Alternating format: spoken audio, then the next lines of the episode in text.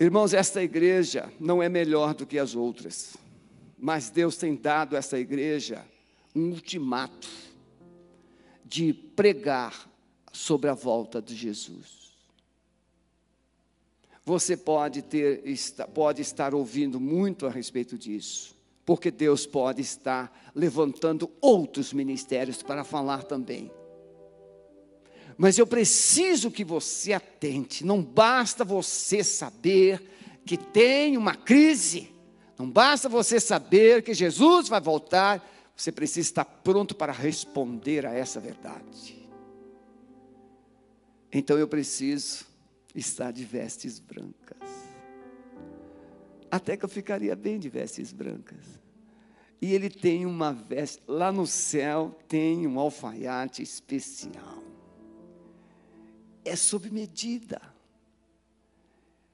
Pastor, e os altos e os mais gordinhos, os mais magrinhos, vestes sob medida, porque cada salvo terá uma marca na fronte. Você sabia disso? Quando as trombetas tocam, ou a última trombeta toca, vai, vão surgir novos cenários, por exemplo, agora entra um cenário é, de taças. E as taças são derramadas.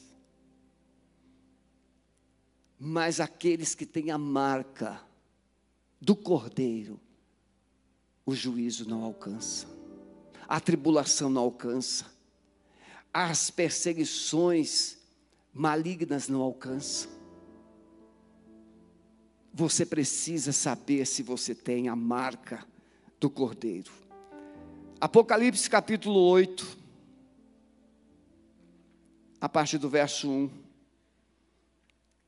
A Bíblia fala desde o capítulo 1 de Apocalipse: sete estrelas são os pastores, os anjos da igreja, sete candeeiros são as igrejas.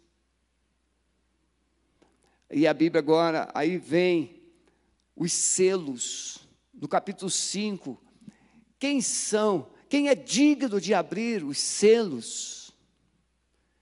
E aí vem o leão da tribo de Judá, aquele que foi morto, mas ressurgiu, está vivo, ele é digno. E ele começa a abrir os selos. E são sete selos. Cada selo tem uma mensagem. Mas no sétimo selo, que nós vamos ler agora, há um silêncio no céu. E na abertura do sétimo selo, sete taças. Sete anjos flutuam no ar com as taças da ira de Deus. E aí vem o julgamento. Começa o julgamento. Começa o juízo sobre a terra. Havendo aberto o sétimo selo, fez-se silêncio no céu, quase por meia hora. Alguns transformam esse texto em um texto cômico, dizendo que não havia mulher no céu. Não é texto para brincar, é texto para chorar. E vi os sete anjos que estavam diante de Deus, e foram-lhes dadas sete trombetas. E veio o último anjo e pôs-se junto ao altar, tendo um incensário de ouro, e foi-lhe dado muito incenso para pôr com as orações de todos os santos sobre o altar de ouro que está diante do trono e a fumaça do incenso subiu com as orações dos santos, desde a mão do anjo até diante de Deus. E o anjo tomou o incensário, o encheu do fogo do altar e o lançou sobre a terra. E houve depois vozes, trovões, relâmpagos e terremotos. E os sete anjos que tinham as sete trombetas prepararam-se para tocá-las. E o primeiro anjo tocou a sua trombeta, e houve saraiva e fogo misturado com sangue, e foram lançadas sobre a terra que foi queimada na sua terça parte. Queimou-se a terra, a terça parte das árvores e toda a erva, a erva verde foi queimada. E o segundo anjo tocou a trombeta e foi lançada no mar uma coisa como um grande monte ardendo em fogo, e tornou-se em sangue a terça parte do mar. E morreu a terça parte das criaturas que tinham vida do mar, e perdeu-se a terça parte das naus. E o terceiro anjo tocou a sua trombeta, e caiu do céu uma grande estrela, ardendo como uma tocha, e caiu sobre a terça parte dos rios, e sobre as fontes das águas. E o nome dessa estrela era Absinto, e a terça parte das águas tornou-se em absinto, amarga. E muitos homens morreram das águas porque eram amargas. E o quarto anjo tocou a sua trombeta, e foi ferida a terça parte do sol, e a terça parte da lua, e a terça parte das estrelas, para que a terça parte deles se escurecesse, e a terça parte do dia não brilhasse, e semelhantemente à noite. E olhei, e ouvi um anjo voar pelo meio do céu, dizendo com grande voz: Ai, ai, ai dos que habitam sobre a terra, por causa das outras vozes das trombetas dos três anjos que ainda hão de tocar. Ao toque da sétima trombeta, irmãos, ainda tem as sete taças. A pergunta, irmão, nós podemos ficar só nisso.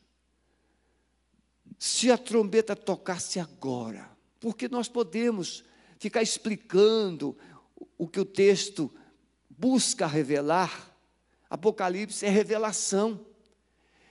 Nós podemos aqui ficar buscando explicar tudo ali que Apocalipse procura revelar, e você estaria assim questionando: mas será que isso é assim mesmo? Será que isso é assim mesmo? Não, mas eu li, eu ouvi alguém pregando que o sermão é mais ou menos assim. Isso não vai acontecer bem assim. E cada um tem uma ideia, uma interpretação, uma visão escatológica. Mas uma coisa não há diferença: a trombeta vai soar. E você precisa estar pronto. As interpretações podem variar, podem se diversificar. Você pode ser a milenista, pré-milenista, você pode ser pós-milenista, você pode não crer no milênio, você pode crer no milênio, você pode não crer na tribulação, na grande tribulação. Não, a tribulação vem antes, o milênio vem depois. Não, o milênio vem antes, a tribulação vem depois. Você pode crer diferente, mas uma coisa nós precisamos concordar: a trombeta vai soar e você vai ouvir. E é isso que importa se você está pronto para este grande dia. O livro de Apocalipse ele vai revelar as coisas que vão acontecer no final dos tempos. Fala da salvação e fala da vinda do Cordeiro, fala do juízo final, fala como Satanás será totalmente destruído, lançado no, no, no lago que arde com fogo e enxofre. Tem gente pregando que os ímpios serão exterminados, Satanás vai ser exterminado. Jesus investe muito tempo no sermão profético de Mateus 25, e Jesus, as epístolas paulinas e Apocalipse termina bem diferente. Que há um lago onde o bicho não morre, onde o fogo não apaga. Então, quem ficar sem Jesus, quem ficar sem salvação, não vai ser simplesmente exterminado, seria um prêmio. Um prêmio. Imagine, você não quer, eu sou um desses, eu não quero, deixa, se eu morrer primeiro, já deixei uma orientação, não quero deixar taxas de cemitério para minha esposa. Todo ano pagar o IPTU do cemitério. Já deixei uma orientação. Manda cremar, pega minhas cinzas, joga lá no Parque Barigui. Toda vez que eu lá, o pastor está por aqui. Está por aqui, estou lá. Porque eu não vou morrer, eu vou ficar vivo. Não vou puxar a coxa de ninguém, não vou ficar é, falando com ninguém, porque partiu, não fala, não volta, não tem comunicação entre vivos e mortos, tem nada disso. Mas a Bíblia diz que eu não vou morrer, eu vou passar. Eu vou dormir. Mas, pastor, isso foi queimado. Aquilo é só essa carcaça velha. O verdadeiro Sebastião está aqui dentro, vivinho, e ele tem cabelos compridos como o de Jesus. Você sabia quando eu me converti, eu tinha cabelos compridos? A Sueli não sei se apaixonou mais pelos meus cabelos do que por mim. Porque aí, depois que eu me converti, eu fiquei assim, aquele crente meio radical, eu raspei a cabeça como se eu fosse um soldado. Ela ficou, eu vi os olhinhos da bichinha, ficou assim, triste, decepcionada. O que, que você fez com seus cabelos? Mas ela tinha se apaixonado por mim mesmo, porque esqueceu logo os cabelos. Não é? O livro de Apocalipse fala do juízo sobre os ímpios pecadores que não se arrependeram e não vão se arrepender. A interpretação de que diante desses fatos, e o texto bíblico fala, quando essas trombetas tocarem, haverá momentos de grande tribulação para que as pessoas que adoram ídolos, as pessoas que estão mergulhadas na feitiçaria, e o texto vai dizer, o texto literalmente diz, que elas não se arrependeram das suas prostituições, das suas feitiçarias e das suas idolatrias. O texto fala claramente que mesmo na tribulação, por isso que esse adágio que é, que dito assim, que é dito assim, ah, quem não vem pelo amor, vem pela dor. Nem sempre. Na grande tribulação, muita gente vai passar pelo crivo da peneira, mas vai se rebelar ainda mais contra Deus. Você conhece gente que na hora da prova começa a cuspir para cima, começa a xingar, começa a blasfemar, por quê? Porque ele não aceita outra resposta que não seja aquela que ele está esperando ou desejando. Então a dor, o sofrimento não facilita. Quem produz arrependimento é o Espírito Santo, não é a dor e o sofrimento. E o Espírito Santo, quando ele é ignorado, rejeitado, o coração fica duro, feito uma rocha. Após enviar essas mensagens para as igrejas, o apóstolo João recebe uma mensagem para subir ao céu sobe aqui. Vocês já imaginaram isso? Nós, pastores, estávamos aqui na terça-feira, na nossa reunião de oração, e aí, de repente, o Senhor Jesus fala assim: sobem aqui. Meu Deus. Isso. O que que João viu quando chegou no céu? Você já parou para pensar nisso, meu amado, minha amada? João chega no céu, João não viu nada senão uma coisa: ele viu um trono. E um trono ocupado, não um trono vazio, não. Ele viu um trono, mas um ocupado. E aquele que estava ocupado, aquele que estava sentado, era o Cordeiro de Deus. Aquele que morreu, mas que venceu, que ressuscitou. Então João sobe e João vê um trono, Jesus sentado no trono. Olha o texto de capítulo 4, 2 e 3. E logo fui arrebatado em espírito, que o corpo não pode subir, é o espírito. Não é viagem trans, é, astral, não é nada disso. Corta isso fora, isso é do diabo. O espírito de João vai até o céu eu fui arrebatado em espírito, e eis que um trono estava posto no céu, e um assentado no trono, e o que estava sentado no trono, aparência semelhante à pedra de jaspe, sardônica. E o arco celeste ao redor do trono parecia semelhante à esmeralda. Irmãos, eu tento, às vezes eu fico orando, eu fico assim imaginando aquele arco igual um arco-íris, aquela coisa linda, olhos como de fogo, os pés como um latão pegando fogo assim. Irmãos, a imagem, mas pastor, esse negócio de fogo me amedronta. Irmão, fogo é purificação. Você não precisa ter medo do fogo, o Espírito Santo é fogo. E a Bíblia diz que o nosso Deus é um fogo, um fogo que consome, mas o fogo que só consome o que não presta, um fogo que traz vida, que traz vida, que traz poder, que traz unção. Quando os cristãos oraram, o Espírito Santo veio como que fogo. Você tem que desejar o fogo e ser purificado por ele. Quem tem medo do fogo é o diabo porque ele sabe que vai para lá, onde tem fogo, um fogo que não apaga. Então podemos entender o que vamos encontrar no céu: adoração, louvor, exaltação a Deus. Três coisas que nós vamos compartilhar com vocês rapidamente. É rapidamente mesmo, porque a mensagem é muito simples. Mas pastor, Apocalipse muito simples. Sim, como eu disse, eu quero que vocês foquem na trombeta. Havendo aberto o sétimo selo, fez silêncio no céu por quase meia hora. Preste atenção, entenda que tudo que está preparado para o toque da última trombeta precisa envolver você. Ah, eu, eu, preciso preparar meus filhos, eu preciso preparar minha mulher, eu preciso preparar o meu marido, eu preciso preparar. Não, primeiro prepare-se você. Não é assim no avião? Se der, houver turbulência no avião, qual é a primeira orientação? Coloque a máscara em quem? Primeiro em você. E depois, se você conseguir, auxilie o outro. Porque se você não colocar a máscara, você poderá ficar para trás. Vai desmanhar. Então, primeiro cuide de você e depois cuide dos outros.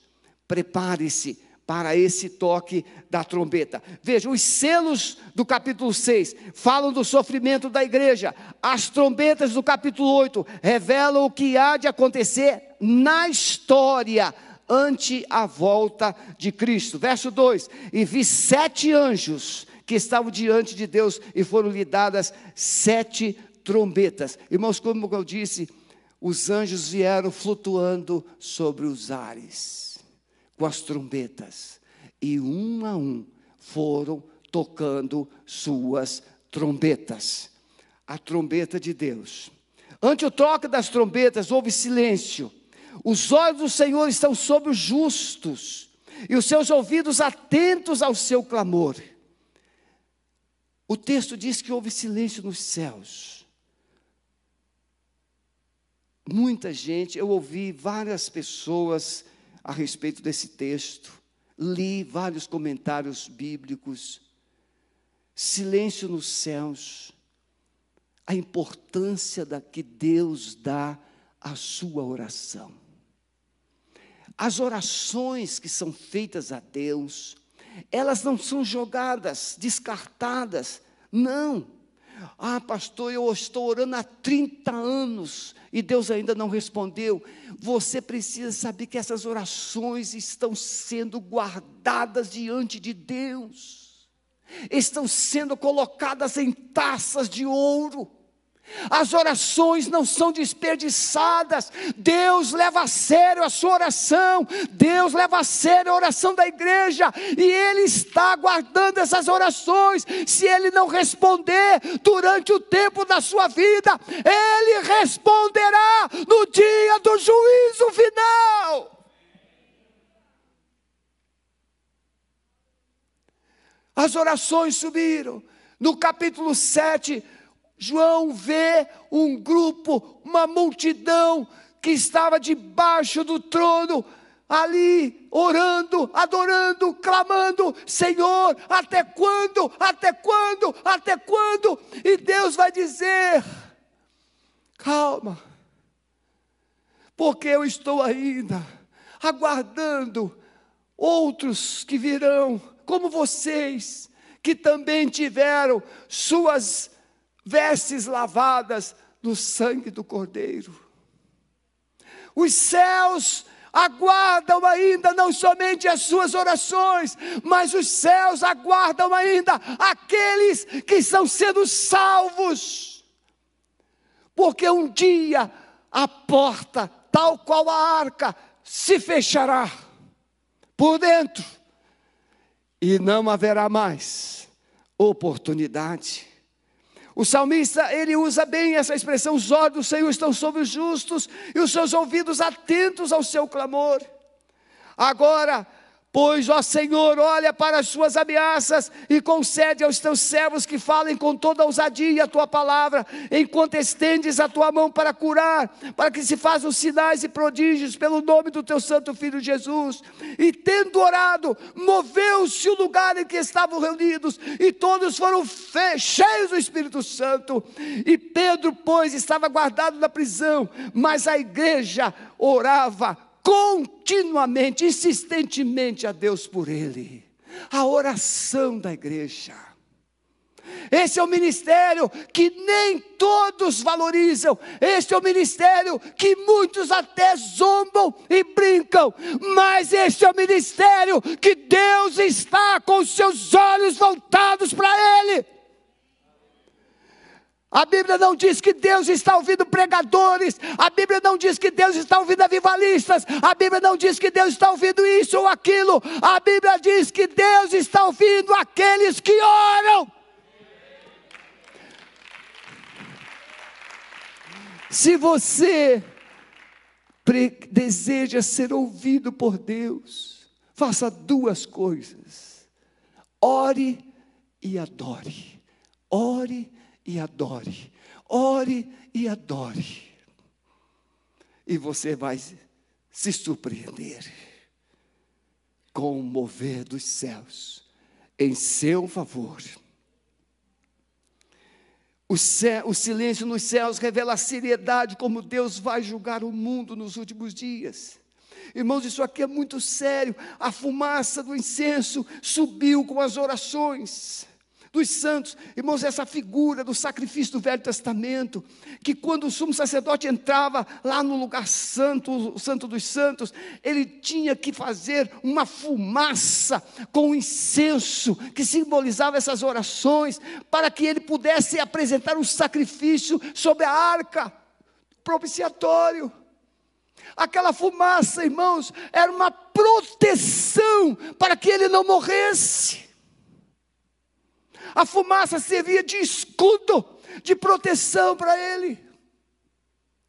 Mas o anjo pega essas taças cheias de orações, ele coloca incenso do altar, e ele então enche o, o, os incensários com brasas do altar, e eles começam a jogar sobre a terra.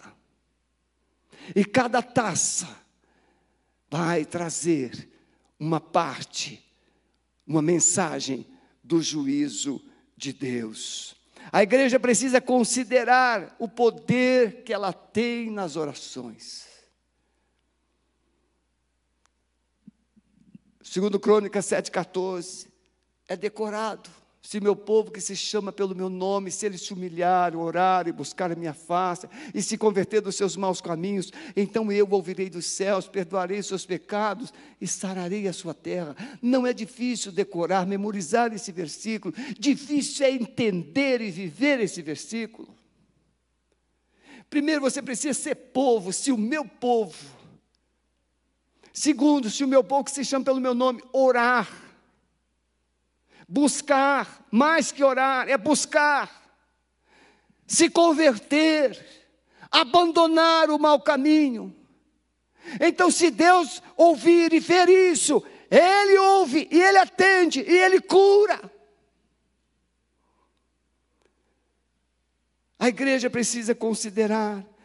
No tempo de Moisés, o texto diz, eu tenho citado esse, esse texto quase todos os sermões, Êxodo 3 a partir do verso 7. Eu tenho visto a aflição do meu povo, eu tenho ouvido, eu ouvi o seu clamor, e eu desci para livrá-lo. Eu citei isso nos últimos três, três sermões, pelo menos. Deus diz: Eu tenho visto, Deus está vendo. Como é bom saber o que nós temos um Deus que vê, vê o que você vive, vê o que você passa, vê, seja o lado bom, seja o lado ruim, Ele vê, é um Deus que vê. É um, nós não temos um Deus cego, como um ídolo que tem olhos, mas não enxerga. Não, o nosso Deus enxerga, ele vê e ele ouve as orações. E ele então disse: E eu desci para livrá-lo. Nós temos o Deus que age. O mundo pode zombar da igreja, mas Deus vai responder com grande poder. Meus irmãos, eu fico pensando, sabe, desde o início, cristãos inocentes, cristãos frágeis, espancados, afogados, crucificados dentro do mar, dentro dos rios, crucificados e queimados vivos, vias lançados nas arenas, servindo de espetáculo, como diz aos Hebreus, capítulo 11 e 12, espetáculo ao mundo. Sim, a igreja tem sido objeto de zombaria desde o início. Mas chegará um dia que Deus vai descer, e esse, essa trombeta é essa mensagem. Esse Deus vai descer na pessoa do seu filho, que não virá mais como Salvador, ele virá como Senhor, ele virá como juiz, e ele vai julgar cada um que tem zombado da igreja. Eu citei também aqui muitas vezes e recentemente, Corrie ten Bom, uma judia holandesa. Estava na Alemanha. Não, perdão. Os alemães, quando invadiram a Holanda, espancando dois, espancando judeu na rua. Ela escreveu o livro Refúgio Secreto. E o pai dela falou assim: coitados, mas coitado de quem, papai? Dos alemães. Mas, papai, eles estão espancando o judeu. Pois é, eles não sabem o que estão fazendo. Eles não sabem que estão mexendo na menina dos olhos de Deus.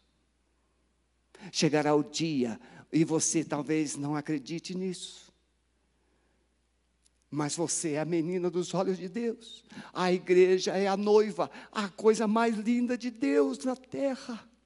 E ele virá um dia para tirar a sua igreja dessa sujeira, e ele vai julgar todos que cuspiram nela.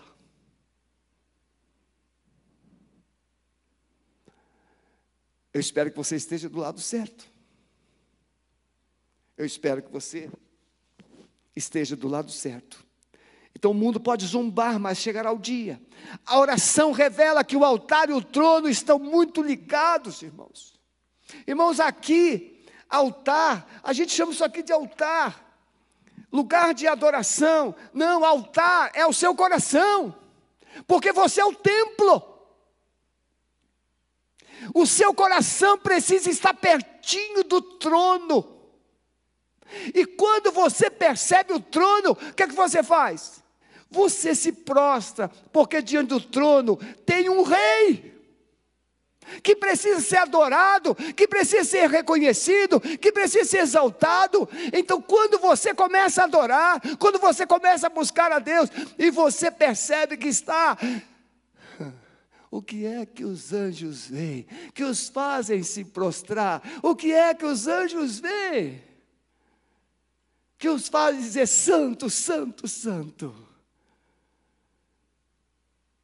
É quando você adora, é quando você ora, é quando você busca essa face gloriosa do Senhor. Então a oração aproxima você. Verso 5 diz: E o anjo tomou o incensário, encheu de fogo do altar e lançou sobre a terra, e houve vozes, trovões, relâmpagos e terremotos.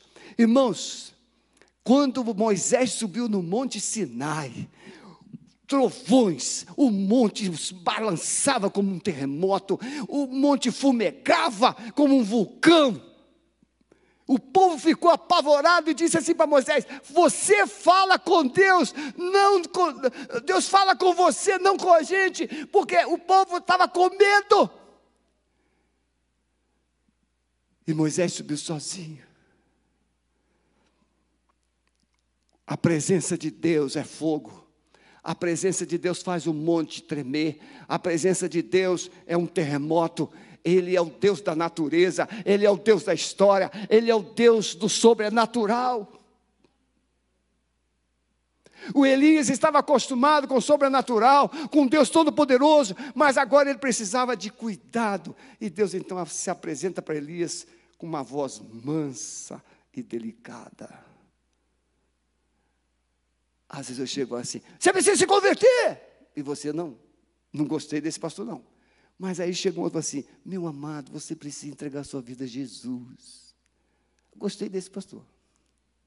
É mais ou menos assim: o terremoto e a voz mansa e delicada que Deus vai se revelando nos momentos adequados da nossa vida. Em segundo lugar, quando a trombeta tocar, você precisa estar pronto para ouvir e responder. Quando a trombeta tocar, você precisa estar pronto. E os sete anjos que tinham as sete trombetas prepararam para tocá-las. Verso 6 de Apocalipse 8. As trombetas anunciam intervenção de Deus. Quem tocava as trombetas, irmãos? Os sacerdotes.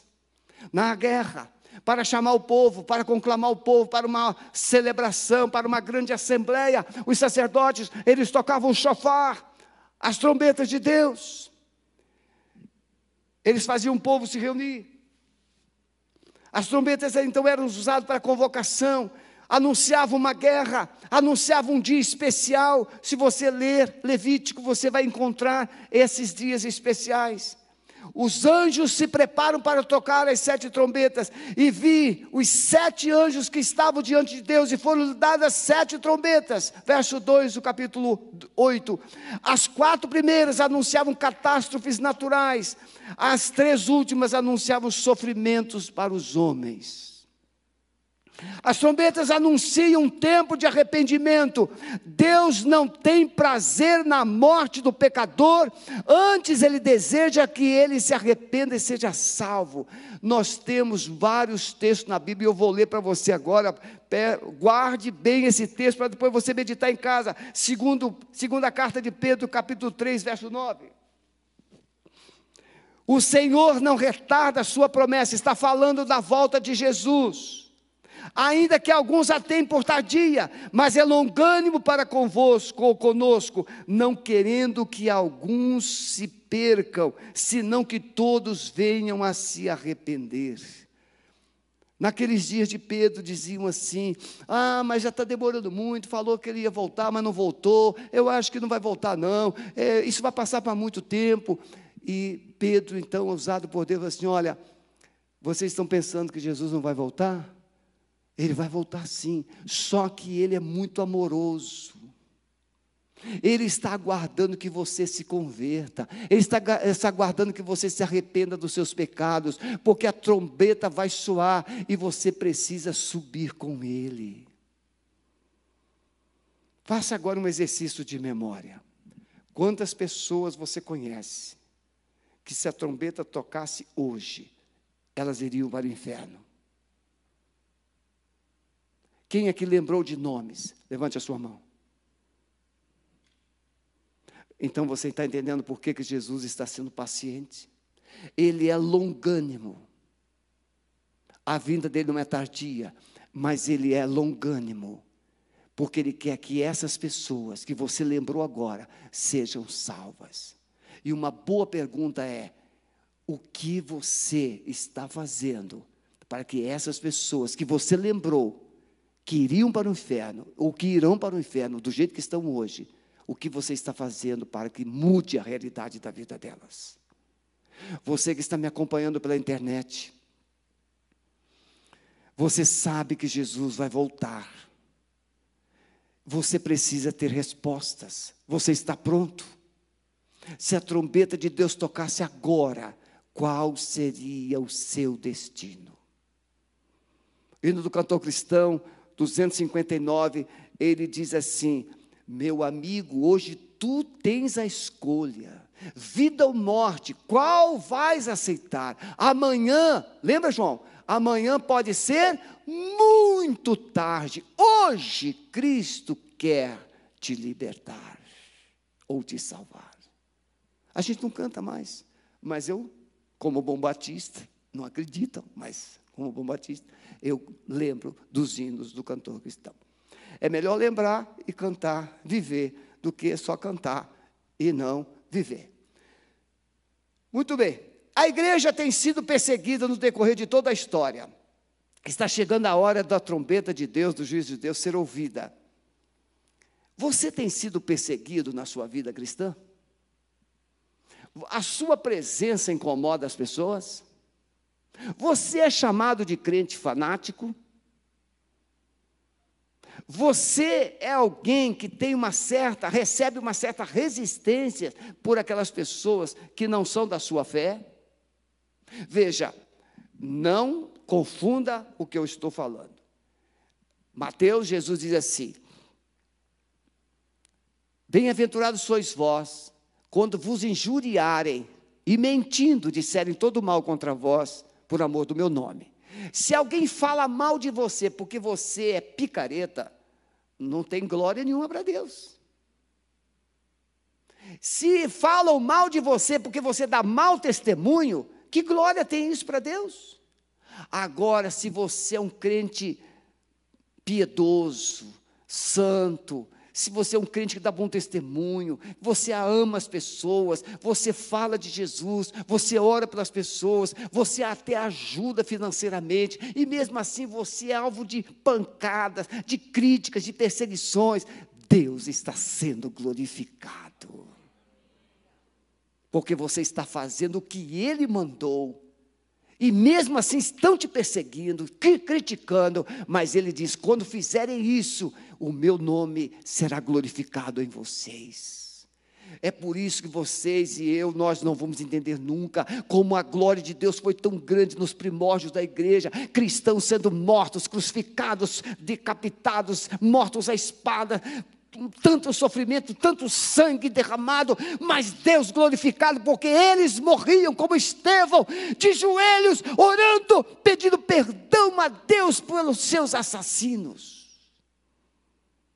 Ah, meus irmãos, quantos professores de universidade seriam diferentes se você que é aluno universitário começasse a orar com por eles e não tentar convencê-los ou confrontá-los ou discutir com eles. Como seus patrões seriam diferentes se, em vez de você simplesmente é, dizer que eles são é, perversos, que te pagam mal, que fazem isso, que fazem aquilo, se você começasse a abençoar aquela empresa, abençoar aquele patrão.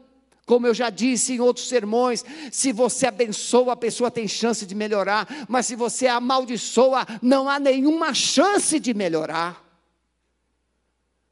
Tem que abençoar. Deus conhece. Então a igreja tem sido perseguida, e por isso estamos vivendo esse prelúdio da última trombeta. A trombeta de Deus vai soar a porta da salvação vai se fechar e o juízo de Deus será anunciado. Irmãos, Mateus 25 diz que ele vai separar os salvos para a direita, os perdidos para a esquerda. Mateus 7 diz: porta estreita, porta larga, caminho estreito, caminho largo, pouca concorrência, muita concorrência. Qual lado você vai estar? Tinha dois ladrões. Não existe bom ladrão. Ah, o bom ladrão é aquele que se converteu. Não existe bom ladrão. Existe ladrão arrependido e ladrão endurecido. O ladrão arrependido reconheceu que tinha feito tudo errado. E olhou para Jesus, Senhor, lembra-te de mim quando entrar no teu reino. E ele diz: Hoje estarás comigo no paraíso. Arrependimento produz salvação. O ladrão endurecido, se tu és filho de Deus, salva-te a mesmo e a nós também. Foi para o inferno. Porque nem diante da morte ele arrefeceu o seu próprio coração. Assim será diante do juízo de Deus. Um anjo forte. Eu gostei disso aqui quando eu li, sabe? Um anjo forte. Ha. Eu fiquei assim imaginando o tamanho desse anjo. Um anjo forte. Para a Bíblia dizer anjo forte, tente imaginar uma, uma, uma coisa assim, né, surreal, sobrenatural, um anjo grandão, um super anjo. Eu chamei ele de Jesus. Um anjo forte é visto por João antes do toque da última trombeta. O texto diz isso no capítulo 10, verso 1. E vi outro anjo forte que descia do céu. Não sei por que, que eles fazem essa distinção. Esse anjo é o próprio Jesus, eu penso assim que virá como juiz e não como salvador. E a voz que eu do céu tinha ouvido tomou, tornou a falar comigo e disse: Vai. E toma o livro aberto da mão do anjo. Esse anjo veio com um livro que Deus mandou e mandou João comer o livro. E o livro era doce como mel na boca, mas quando chegava no estômago era amargo como fel. Você lembra quando aceitou Jesus? Quando a gente aceita Jesus, é só alegria, é só glória. Oh, glória, agora eu vou para o céu. Agora, você quer salvar todo mundo, você quer falar de Jesus, você quer mudar o mundo. Eu era assim, não sei, porque quem tem uma experiência com Jesus quer mudar o mundo. Sim ou não, irmãos? Quem realmente tem uma experiência com Jesus não consegue ficar de boca fechada. Por isso que Jesus falava, irmãos: Ó, oh, não conte nada para ninguém. Isso era apenas neurolinguística porque Jesus sabia que era impossível calar a boca de um abençoado. Você já viu fofoqueiro? Quando Jesus salva um fofoqueiro, transforma num profeta. Calma, calma, calma. Não é que ele vai fazer profetada e falar mentira. Não. É porque no lugar da mentira, Jesus vai colocar a verdade. No lugar da malícia, vai colocar o amor. Quando você tem aquela primeira experiência, você fica alegre, você quer contar para todo mundo a respeito de Jesus. Mas por que, que eu estou dizendo isso? Porque o livrinho é doce. A palavra chega e você recebe com alegria. Não é assim que o texto diz lá na palavra do parábola do semeador? Você recebe com alegria, com louvor, com alegria, com alegria. Mas quando chega no estômago, fica amargo como fel. Significa o que, irmãos? Tem palavras ou tem momentos. A profecia, Deus manda para você promessas. E as promessas são maravilhosas. Você vai ser salvo, você é filho de Deus, você é amado do Pai, você é filho do Rei, você é mais do que vencedor. Isso não é maravilhoso? Oh, que alegria, oh glória! E vamos de glória em glória. Mas não tem só isso. Tem uma cruz para carregar. Tem uma humilhação para passar. Isso aí é amargo, não é verdade? Dói. Carregar a cruz é humilhação, renúncia. Você é um bobo, não leva vantagem. Você não vive prazer. Você está na contramão da vida. É o amargo no ventre. É viver em sintonia com Jesus. E viver em sintonia com Jesus, irmãos, é viver em conflito e na contramão da sociedade, da cultura e do mundo. Pense nisso. Mas eu me lembro quando eu era crente novo, meus irmãos.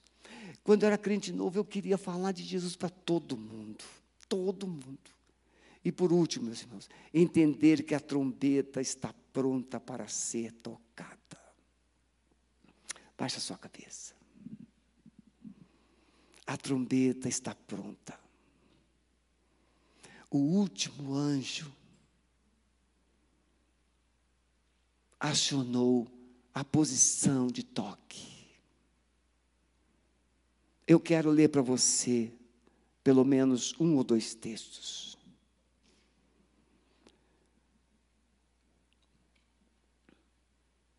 Primeira Coríntios 15, 52 no momento, num abrir e fechar de olhos, ante a última trombeta, porque a, a trombeta soará e os mortos ressuscitarão incorruptíveis, e nós seremos transformados. A trombeta vai tocar, e você pode estar morto, vai ouvir, pode estar vivo, vai ouvir Se você estiver morto, vai ser ressuscitado. Se você estiver vivo, vai ser transformado. Mas se você for ressuscitado com Cristo, você será salvo com Cristo. Mas se você foi ressuscitado sem Cristo, porque quem morre sem Cristo será ressuscitado sem Cristo, você ficará sem Jesus eternamente. Eu quero fazer só uma pergunta. Você está pronto para ouvir o toque da última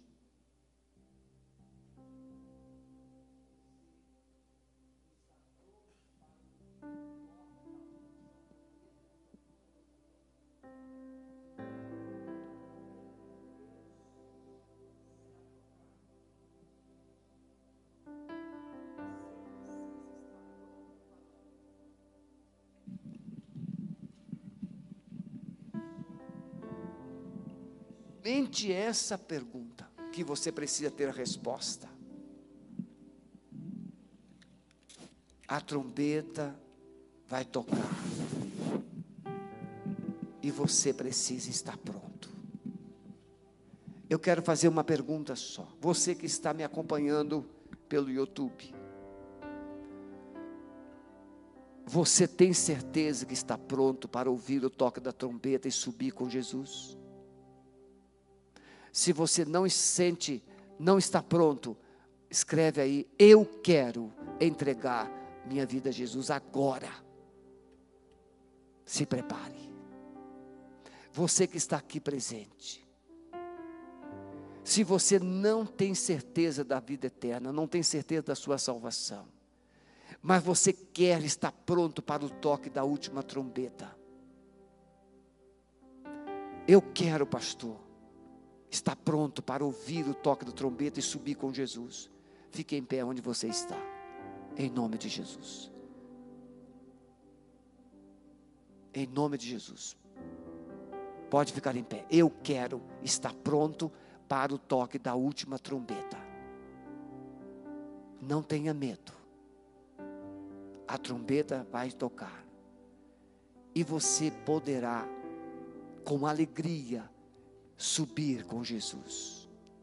Alguém que ainda não tem essa certeza e quer ter essa certeza nesta noite. Fique em pé onde você está. Eu quero orar por você. O Espírito Santo está te falando. Ele dá clareza. Ele dá convicção. Todos aqui estão prontos para o toque da última trombeta? Todos estão prontos? Então vamos ficar em pé e vamos adorar o Senhor. Amado Espírito Santo, prepare as mentes e os corações para um dia estar prontos para o grande toque da trombeta. A trombeta do Senhor será tocada. E nós queremos subir com o Senhor.